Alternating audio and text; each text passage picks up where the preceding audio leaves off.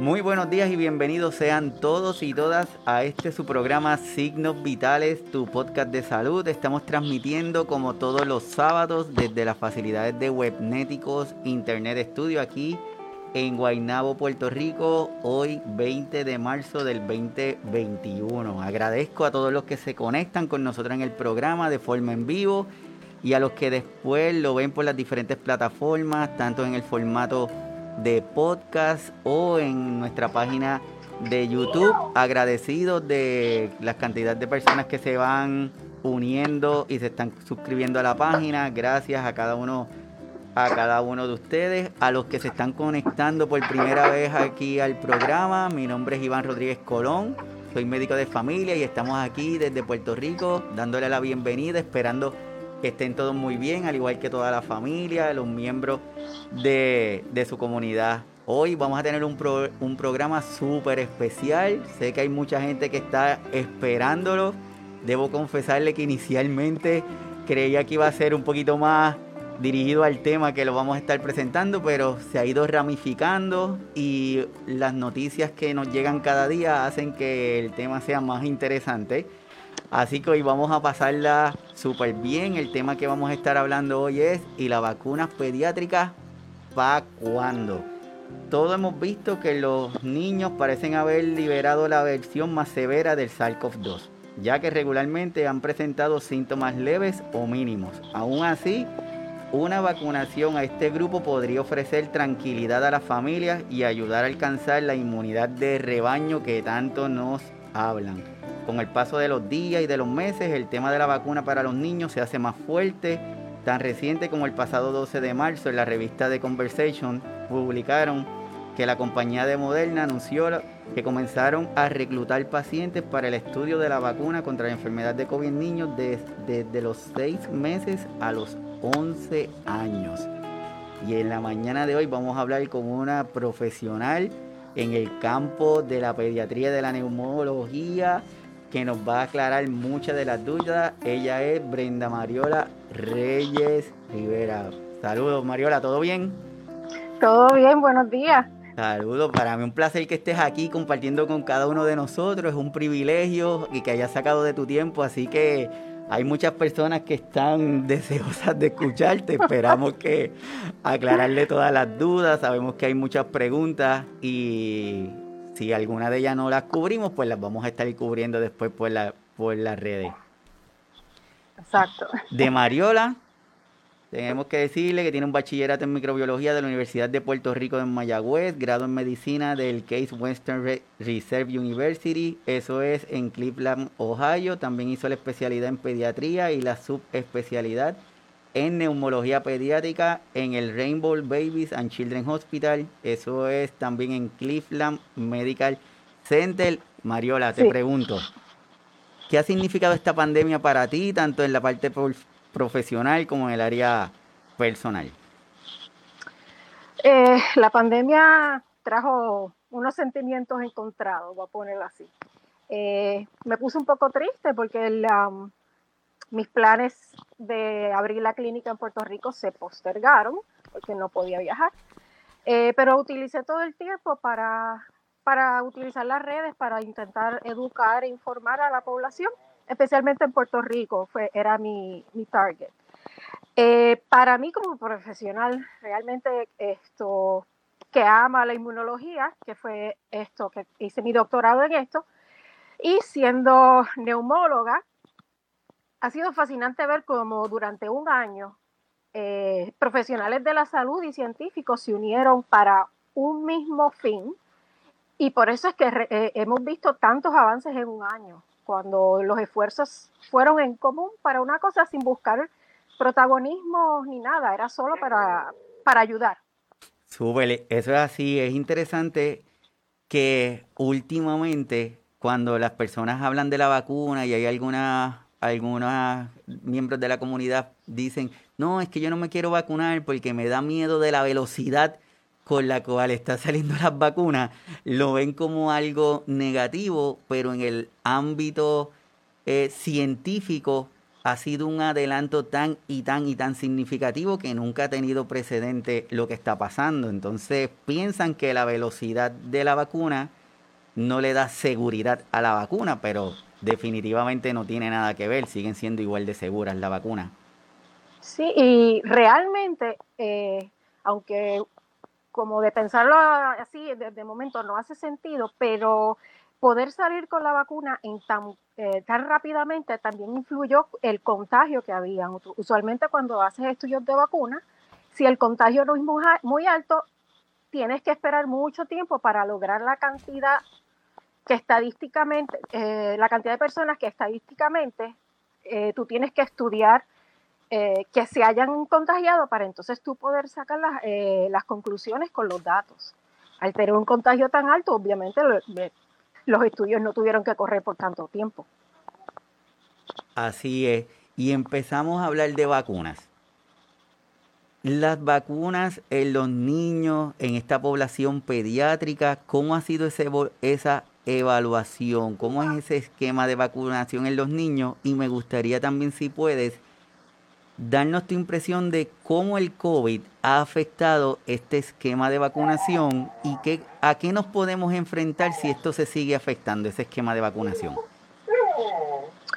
Eh, lo, que, eh, lo voy a unir con dos cosas. El esquema de vacunación va a la mano para que los niños, especialmente menores de un año, sean eh, vistos por el pediatra con mayor frecuencia ese primer año. Por eso es que se hacen las vacunas, las que tenemos en las dos cuatro, seis meses de edad y después las que se hacen cuando cumplen un año.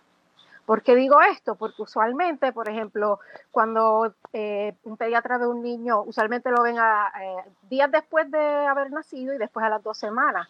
Ahí el pediatra se dedica no solo asegurarse que el niño está comiendo bien y que no empiece a demostrar síntomas de alguna de las enfermedades congénitas, también se encarga de saber cómo está la salud mental de la mamá o el papá o el que sea el cuidador, usualmente ahí también tenemos problemas que si no se dan, uno no se da cuenta a tiempo, eh, los resultados pueden ser eh, peores. Otra cosa es eso, que, se utiliza la visita también para lo que es la prevención. Explicarle a los padres que si una u otra cosa que sucede en los niños que sea normal, si ellos no lo saben, se van a preocupar. Eso va de la mano. Entonces, ahora el esquema de, de vacunación también es importante porque gracias a esas vacunas eh, se han completamente reducido los números de enfermedades infecciosas que eran realmente la causa número uno de la mortalidad en niños. Eh, al entrar las vacunas, todos esos números cambiaron. O sea que la parte de vacunación, como por ejemplo estamos compartiendo con las personas que están en el programa, el esquema de, vacunación no solamente es para mantener a un niño con un grupo de vacunas que deben ser administradas, sino que le permite al profesional, en este caso al pediatra, identificar algunas otras situaciones que están pasando en el, en el niño o en su madre o en su padre, que son los que están llevándolo. Es importante identificarlo porque a veces nos quedamos tan simple, Mariola, de que, ah, es que la vacuna, es que yo no lo quiero vacunar. Que nos quedamos en tan sencillo como eso, pero no le permite al profesional ver otras áreas para poder ayudar a ese niño que está en el desarrollo. Una vez que identificamos la importancia de la vacunación en nuestros niños, una vez que vemos que esos niños lo han considerado como que el virus no lo afecta tan fuerte, ¿qué sucede cuando ese virus sí ataca a ese niño? cómo esos síntomas se pueden manifestar y qué nosotros podemos ir haciendo. Ok. Eh, en los niños que han tenido, eh, que han dado positivo en las pruebas, que han desarrollado la enfermedad, lo que se ha visto es que algunos tienen, tenemos los dos polos opuestos, los que realmente es, pasan pocos días, quizás un, poco de congestión nasal, uno o dos días de fiebre y ya. Pero entonces tenemos a los que terminan necesitando hospitalización, que de hecho que en el, área pediátrica es alrededor, hasta ahora, los números de Estados Unidos, la cantidad de, eh, niños que, que han dado positivo es el 13% de, de todos los que dieron positivo. Dentro de ese 13%, los que necesitaron hospitalización, uno de cada tres necesitó eh, la admisión a sala intensiva. Entonces, dentro también del grupo de los que terminaron hospitalizados, eh, hay dos cosas que, eh, que, son las principales causas de, tener un, alto riesgo de una enfermedad grave. Y esto es obesidad, es número uno, y la número dos es asma. Estos niños pues tienen que pasar tiempo en el hospital y, tienen una rehabilitación lenta. También debemos añadir que se empezó a ver un, eh, síndrome eh, inflamatorio de multisistémico, o sea que en distintos órganos el paciente, el niño, demostraba síntomas. Y es muy similar lo que se comenzó a ver eh, a otro síndrome que es conocido en la pediatría, que es el Kawasaki. Usualmente el, eh, este síndrome de inflamación con el, eh, con el COVID, como dije, se ve, es, como una inflamación desmedida en todo el cuerpo y, y, aumenta eh, la mortalidad y la morbilidad en los niños. en este caso, también les toma tiempo recuperarse y tienen todos los parámetros que uno, uno busca en el laboratorio de inflamación altos, este, que viene siendo el el sedimentation rate, el CRP, que son cosas específicas que, buscamos en el laboratorio para confirmar el diagnóstico. Debo enfatizar que un diagnóstico nunca se hace solo basado en una prueba. Siempre se necesita el criterio clínico, donde está la, eh, la historia del paciente y el examen físico.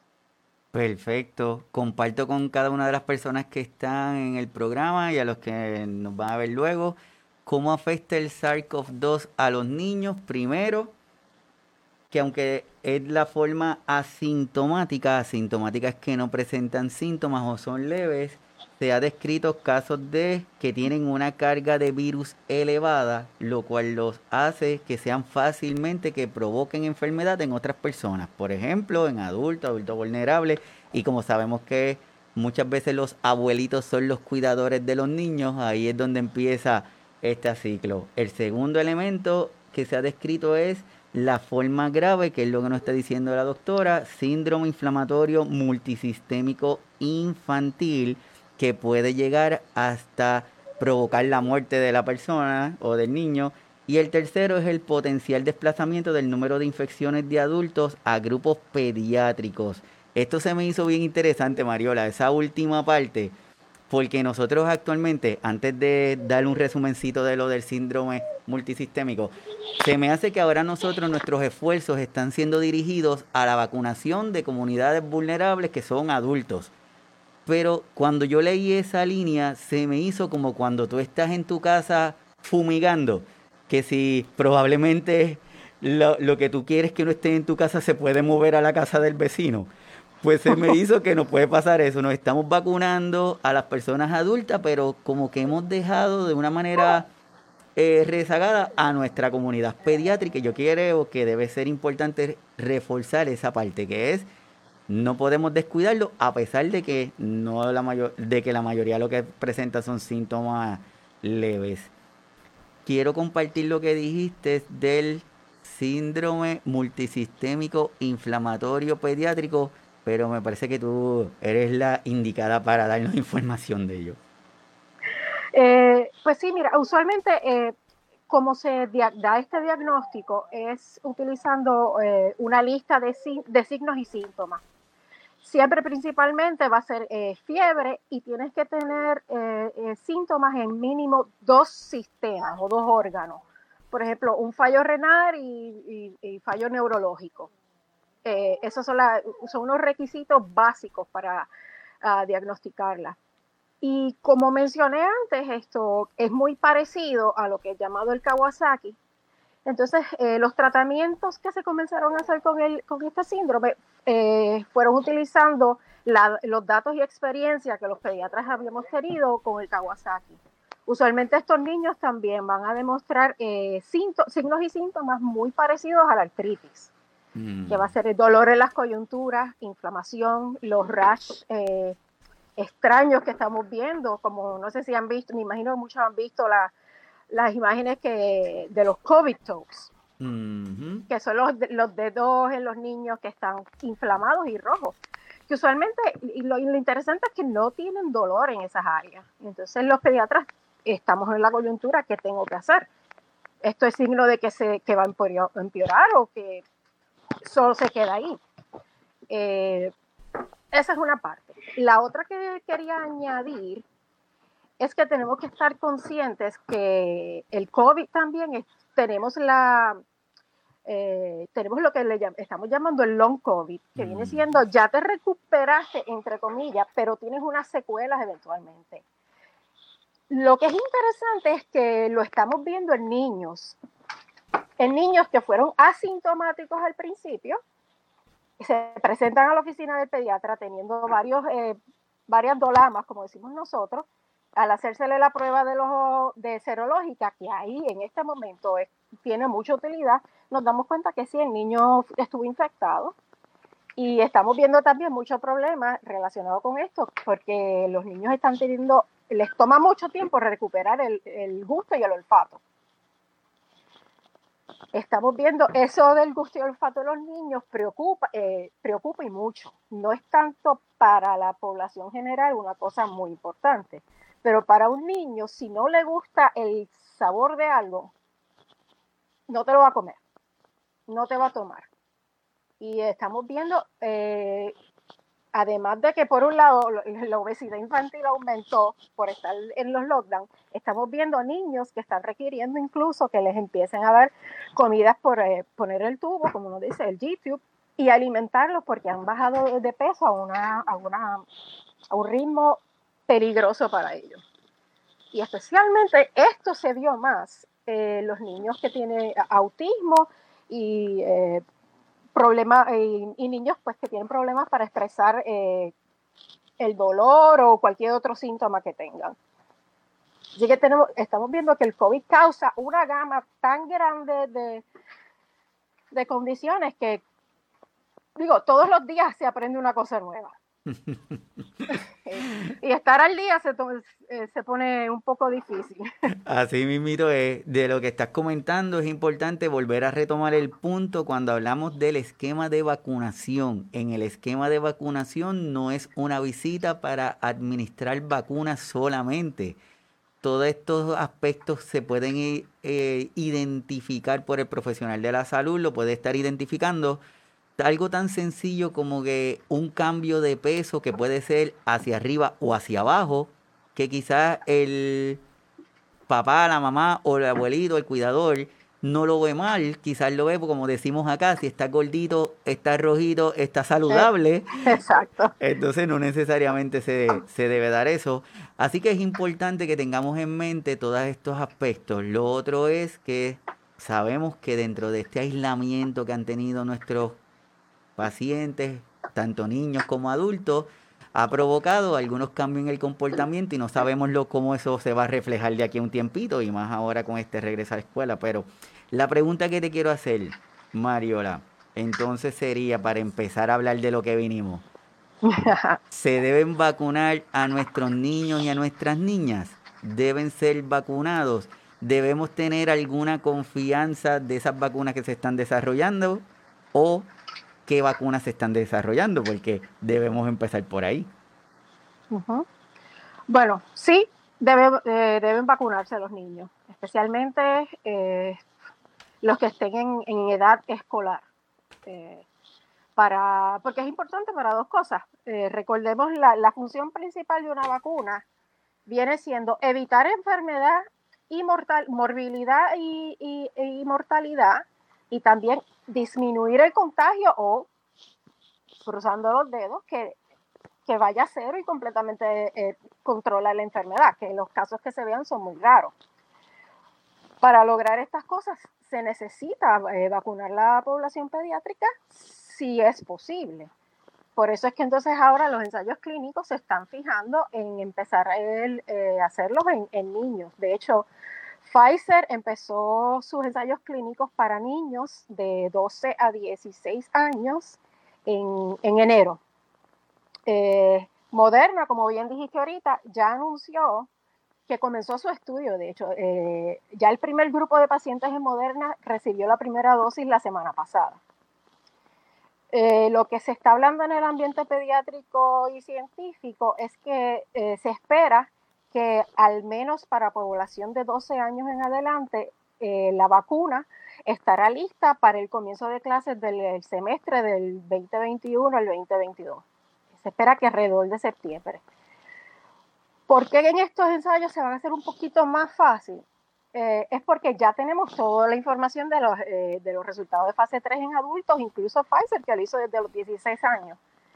En, en este tipo de ensayo clínico en niños, lo que están utilizando es esa data, la extrapolan para los niños y también entonces están haciendo unos estudios paralelos para determinar la dosis de la vacuna que va a ser necesaria, porque quizás en los niños la dosis tenga que ser menor o puede ser igual. Entonces ahora los grupos se comienzan a, vamos a tener más grupos de, de, de, ensayo clínico para lograr eso, porque ahora lo podemos hacer. Como dije otra vez, el, primer punto era lograr que la población que estaba eh, teniendo el mayor problema, mayor caso de, morbilidad y mortalidad, que estaba muriendo estando enfermo, había, esa era la primera razón de la vacuna. Ahora que sabemos que estamos logrando controlar eso, nos podemos enfocar en el resto de las cosas que, son también necesarias. Así es, dentro de las vacunas que se están desarrollando, hay varias de ellas en el desarrollo, lo ha dicho el doctor Anthony Fauci, lo ha dicho diferentes otras personas. Te quiero preguntar, acabas de decir algo que se me hace bien interesante. Cuando hablamos de vacuna, en el desarrollo de la vacuna, para que esa vacuna llegue a nuestro brazo, tuvo que haber pasado una serie de estudios o procesos científicos para que la aprobaran, como tenemos la aprobación de emergencia de las que están utilizándose. En el caso de los niños, ellos empiezan ese proceso de fase igualito que el adulto o ya hay unas primeras fases que se obvian y se como que aprovechamos la data que está en el adulto para empezar esos ensayos clínicos. Realmente se extrapola.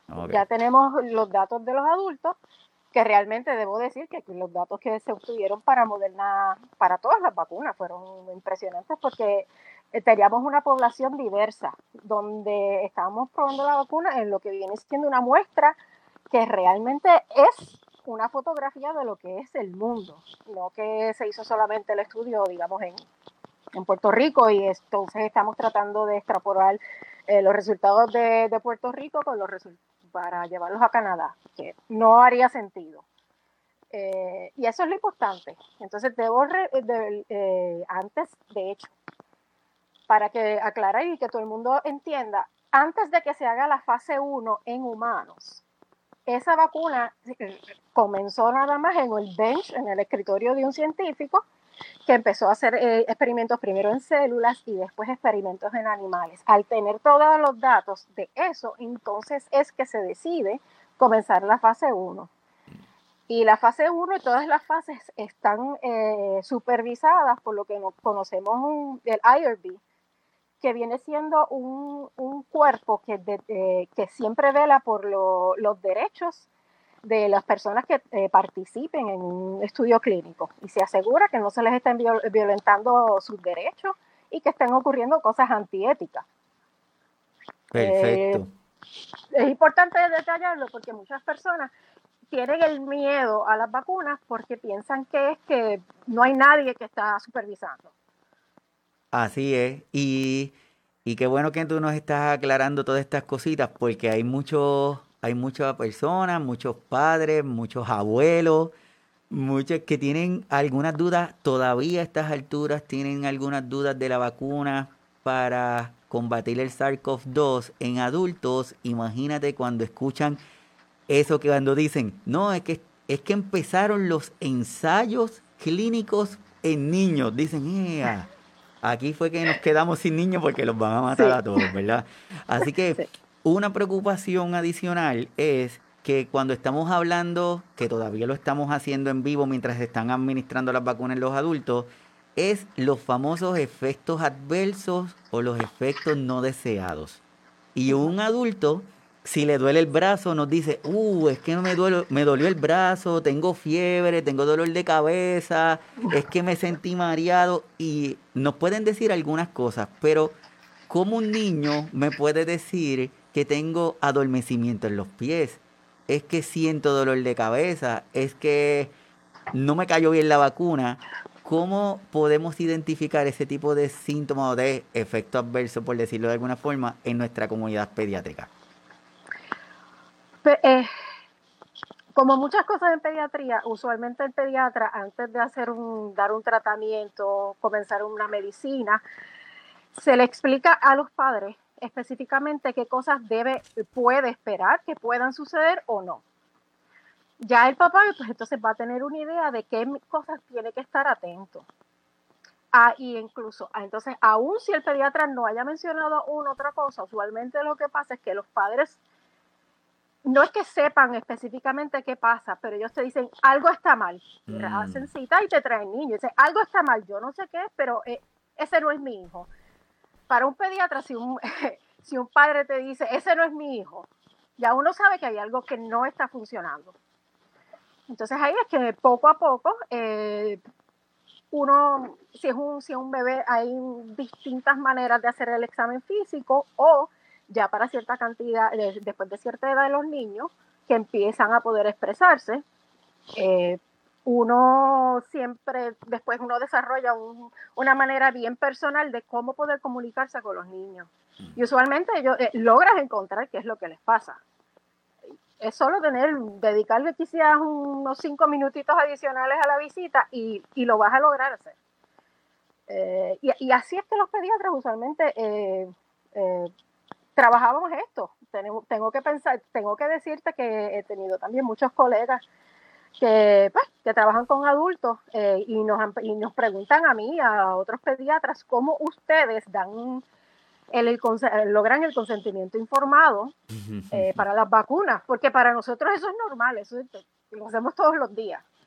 Y es una conversación que muchos médicos, eh, lo, debo, lo debo decir, que tienen como que un, un, miedo a tenerla, no se atreven o no saben qué decir porque no han estado en esa situación. Perfecto. Quiere decir que ya tenemos que a las personas que se están conectando con nosotros ahora, quien está hablando es la doctora Brenda Mariola, que es neumóloga pediátrica, y la tenemos hablando de la vacuna del COVID para cuándo en la comunidad pediátrica. Hemos discutido que eh, ya existen múltiples estudios, desarrollo de la vacuna, en la comunidad pediátrica se están investigando. Eh, uno de los, una de los acontecimientos más recientes que está pasando son las recomendaciones nuevas que está dando el CDC, que a algunos de nosotros como que nos impresionan, a otros las ven como con cierto recelo, pero es el hecho de que están diciendo que pueden regresar a las escuelas incluso a los centros de cuidado y que el hecho de que, claro está, si tiene o no tiene, no es un, no es un requisito para el reintegrarse a la escuela o a estos lugares. Siempre hablamos de esa parte, pero me gustaría abrir un poquito más la cámara, Mariola, y preguntarte, los papás o los abuelos de estos niños deberían hacer algo para prepararse antes de llevar ese niño a ese lugar porque estamos, vamos a asumir que los protocolos se van a llevar espectacularmente bien. Desde el día 1 hasta el día 30 se van a llevar bien. ¿Qué consejos como pediatra, como profesional, le podemos dar para preparar ese niño antes de ese encuentro? ¿Y qué le podemos decir a los papás al momento de recoger al niño de esos lugares? ¿Qué le podemos decir? Eh, Primero, eh, como siempre digo, educación. Eh, ya tenemos un año que se supone que todo el mundo, si sales, esté usando mascarilla. Sabemos, yo creo que los niños están más profesionales que algunos adultos utilizándola y se les, ha, se les ha enfatizado siempre el lavado de manos y todas estas cosas porque vamos a, hablar la realidad.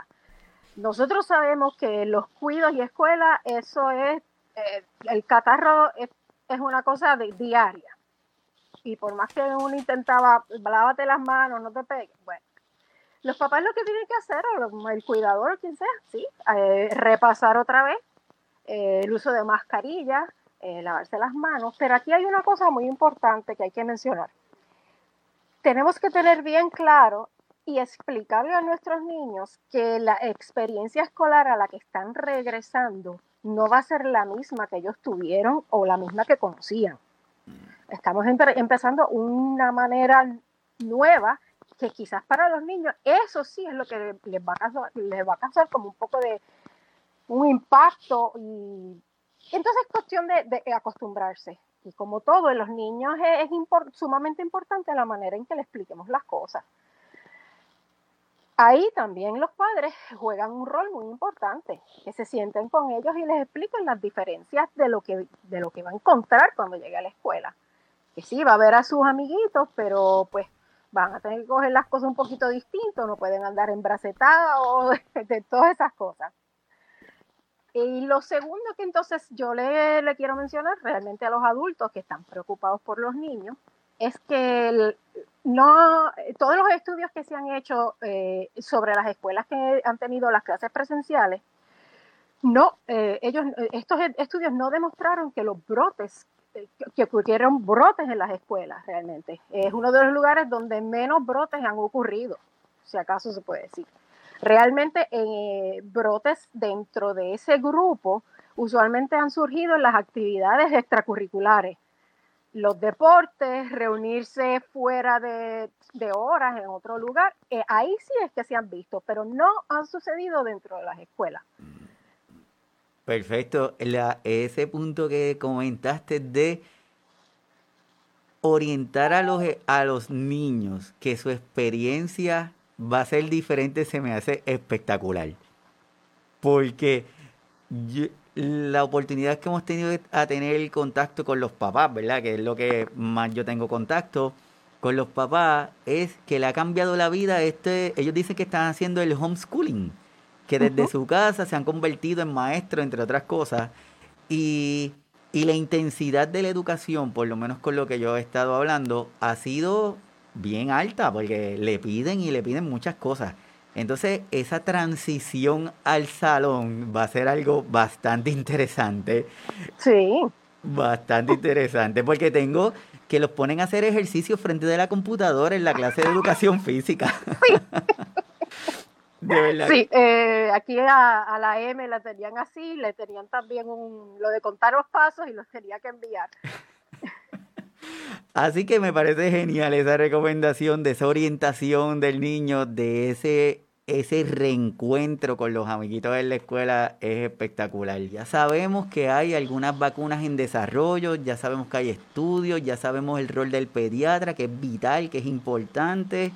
El esquema de vacunación, que no solamente es para vacunar, sino es para poder analizar otros aspectos de, ese niño vamos a imaginarnos que llegó el momento de decidir qué voy a hacer. Y la pregunta va a ser, la vacuna, Mariola, según lo que tú has visto, has leído, te has informado, ¿para cuándo la vacuna en nuestra comunidad pediátrica? Eh, se espera que se pueda, de acuerdo a los resultados y, que, estamos, que se están obteniendo, especialmente la de Pfizer, se espera que se pueda comenzar la vacunación de niños de 12 años en adelante en septiembre del 2021.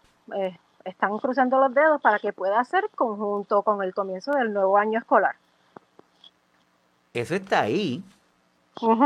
Eso está ahí. Yo estaba leyendo hace poco que dentro de los desarrollos de vacunas, si tomaban en consideración las diferentes fases que se desarrollan, fase 1 hasta que llega hasta nosotros, pueden transcurrir un montón de años y se espera que en menos de año y medio la vacuna en la comunidad pediátrica esté disponible, que eso sería un avance histórico, según cuentan, ¿verdad? Sí.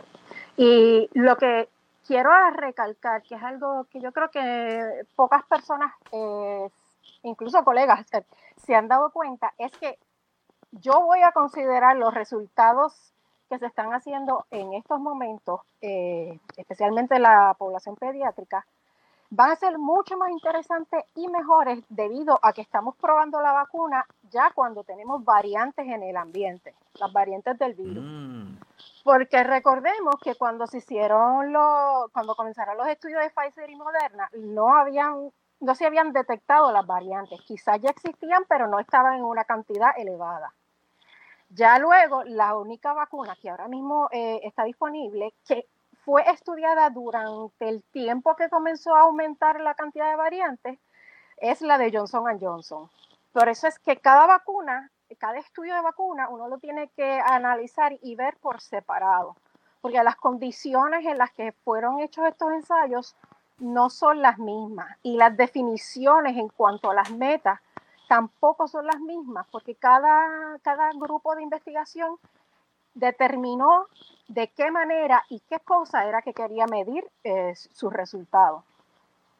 Así es, y qué bueno que haces ese comentario, porque en uno de los programas anteriores estábamos hablando sobre la diferencia entre la eficacia y la eficiencia de la vacuna. Entonces muchas personas se dejan llevar porque no, yo me quiero poner la de Pfizer porque la de Pfizer tiene un 95% y la de Johnson Johnson no. Pero el punto que tú acabas de decir es vital. Es, puede ser que la de Johnson tener una menor eficacia, pero es porque ha sido retada en un tiempo diferente a la de Pfizer y Moderna. Así que por eso de nuestra parte la recomendación es cuál es la mejor vacuna, es la que usted tiene disponible más rápido. No tenemos que estar pensando, no, yo voy a esperar por esta, voy a esperar por esta otra porque es una sola dosis. No. Si usted lo que tiene disponible es Johnson Johnson, mi gente, usted se la pone. Si tiene Pfizer, usted se pone. Es importante esa vacunación. Bueno, Mariola, el tiempo va a las millas y, y hay muchas preguntas y una de las preguntas que están haciendo es, por ejemplo, en esto de pacientes o madres lactantes de la vacuna que entra en la parte esta pediátrica, se debe vacunar una mujer que esté lactando, sí y no. Eh, esa, rapidito de la contesto esa, sí. Eh, ya salió un primer estudio eh, mirando los resultados en cuanto a madres lactantes que fueron vacunadas y de hecho se encontró los anticuerpos que se producen como reacción a la vacuna, eh, se encontraron en la leche materna, mm. que entonces se está, se está recomendando que de esa manera a los niños recién nacidos están indirectamente recibiendo la protección de la vacuna. Perfecto, quiere decir que ya con el paso del tiempo habían algunas preguntas que nosotros teníamos inciertas. Nosotros siempre decíamos a los pacientitos que inicialmente había muchas lagunas porque mientras va pasando el tiempo vamos a ir aclarando este tipo de situación. Igualito como sobre lo de la, la madre lactante. ¿Qué recomendaciones le podemos dar a cada una de las pacientes, de las personas que nos están escuchando, esos padres, a esas madres que tienen a los niños, que tienen la preocupación generalizada tanto de vacuna como de exponerlo a estos cuidos o a las escuelitas. ¿Y qué recomendación le podemos dar a nuestros compañeros médicos que están enfrentándose todos los días en sus oficinas? Porque como tú dijiste ahorita, este virus, cuando creemos que tenemos las contestaciones, él se le ocurre algo y nos cambia la, contestación para rápido. ¿Qué le podemos recomendar a ellos? Eh, bueno, eh, primero eh, de los niños y, esto y los padres, recomendar es, mira, lo, mejor que tenemos en este momento es que sabemos que utilizar mascarilla, lavado de manos y el distanciamiento funciona. Es cuestión de continuarlo hasta que logremos lo que estamos buscando, que la mayor cantidad de la población esté vacunada y, logremos intentar regresar a, una normalidad, entre comillas. Lo que yo sí quiero enfatizar en cuanto, aunque esto también le va a eh, aplicar a adultos, es que no nos olvidemos de que existen otras enfermedades y otros problemas. Eh, porque se está cometiendo el error, eh, pienso yo, todo lo de salud, de lo que se está hablando, de salud y medicina, que se está hablando tanto en radio como en televisión, es solo COVID. Pero sabemos muy bien que no es la única enfermedad ni el único problema grave en salud que tenemos en Puerto Rico y en el mundo. Así que todo el mundo tiene que seguir sus eh, visitas de seguimiento, eh, tomar sus medicamentos, porque también si tu condición crónica para que necesitas medicamentos está controlada, estás eh, disminuyendo el riesgo de tener un COVID grave. Esa es otra manera que te puedes proteger. Te, protege, te, te controla esta enfermedad crónica y disminuye el riesgo de, tener una enfermedad grave y terminar hospitalizado por el COVID. Super, eso que comentas del COVID grave es, son cositas como que pasan por desapercibidas, pero son buenos puntualizar cuando las estás comentando. Eh, la mayoría de las vacunas, lo que van dirigidas, se ha demostrado, ahorita hablamos de la eficacia, la eficiencia, pero se ha demostrado que independientemente de la vacuna, ha tenido un 100% en la efectividad de combatir el COVID grave. Por eso es que se recomienda, mire, no importa la vacuna que usted tenga, la que tenga disponible, póngasela, porque definitivamente nos vamos a ayudar a esa proyección de que ese COVID grave que estaban teniendo los pacientes, pues sea, sea menos frecuente. Por lo tanto, lo vamos a poder controlar mejor. A nuestros compañeros médicos, ¿qué le podemos estar diciendo? Una cosa importante también que está saliendo, están saliendo ahora en los estudios y es sobre la vacuna. Uno, eh, tal parece que al, menos la vacuna de Pfizer, que es como expliqué, que gracias a, lo que está sucediendo en Israel con la vacunación, tenemos mucha más información debido a esto. Estamos viendo que está reduciendo la transmisión también. Recordemos que desde el principio hemos sido muy cuidadosos, cautelosos al decir que aún si tienes, te, vacunaste, continúes utilizando la mascarilla. Y esa es la razón, porque no, no teníamos información si la vacuna iba a evitar el contagio. Eh, eso es una cosa. Segundo, lo que también se está viendo eh, con la vacunación es que los pacientes que están teniendo las secuelas del COVID, lo que es el long COVID, estos pacientes se están recuperando luego de recibir la vacunación. De alguna mm. manera la vacuna los está ayudando y están mejorando y rehabilitándose mucho más rápido que pacientes que no han recibido la vacuna todavía. Eh, también te quiero aclarar otra cosa. Cuando yo sé que menciona que los asintomáticos eh, podían después desarrollar problemas. Es cierto. E incluso eh, los asintomáticos o los que tuvieron síntomas leves han desarrollado unas complicaciones mucho más graves que otros pacientes que estuvieron realmente en sala intensivo. Entre estos estamos viendo una deficiencia en la, función pulmonar y estamos viendo muchos casos de eh, problemas neurológicos y cardíacos. Mm. Y debido a esto, al menos la, recomendación de la Academia de Pediatría es que todo, de hecho, todo atleta que haya tenido COVID necesita una evaluación para darle el clearance de que puede regresar a, los deportes y la evaluación, una evaluación cardiológica para asegurarnos que no tenga problemas el corazón luego de la infección.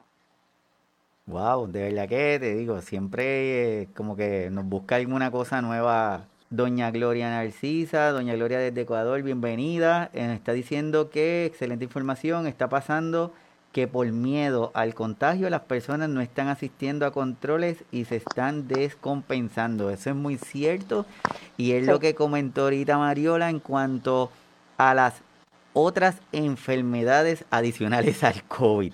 Muchas personas en la comunidad pediátrica, ese esquema de vacunación lo han brincado, no, no lo han seguido y le está dando la oportunidad a que otras condiciones o enfermedades que habían estado en control estén empezando a surgir brotes en diferentes partes de Estados Unidos. Y, por eso es que es importante retomar ese esquema de vacunación. Hablando del esquema, Mariola, si, una, si un niño brincó alguna de las vacunas, ¿cómo, ¿cómo se puede poner al día en ese esquema de vacunación aprovechándote? Ok, sí, no, para esos casos eh, eh, uno los evalúa individualmente y tenemos ahí varios protocolos a seguir que los tiene la Academia Americana de Pediatría para los esquemas de vacunación porque nosotros estamos también acostumbrados a, tener que tratar ese tipo de, pacientes, eh, especialmente los pacientes de cáncer pediátrico y pacientes eh, con pediátricos eh, que tengan problemas reumatológicos, porque en ambos casos es cuando el sistema inmune eh, se, hay que bajarlo completamente para entonces lograr mejorar una enfermedad y a esos pacientes entonces se le hacen unos, unos esquemas de vacunación especiales para cuando pueden retomar y regresar a ser vacunados como el resto de la población. Perfecto, perfecto. Así que nada, toda la gente que se conectó, que nos están dando las preguntas, gracias.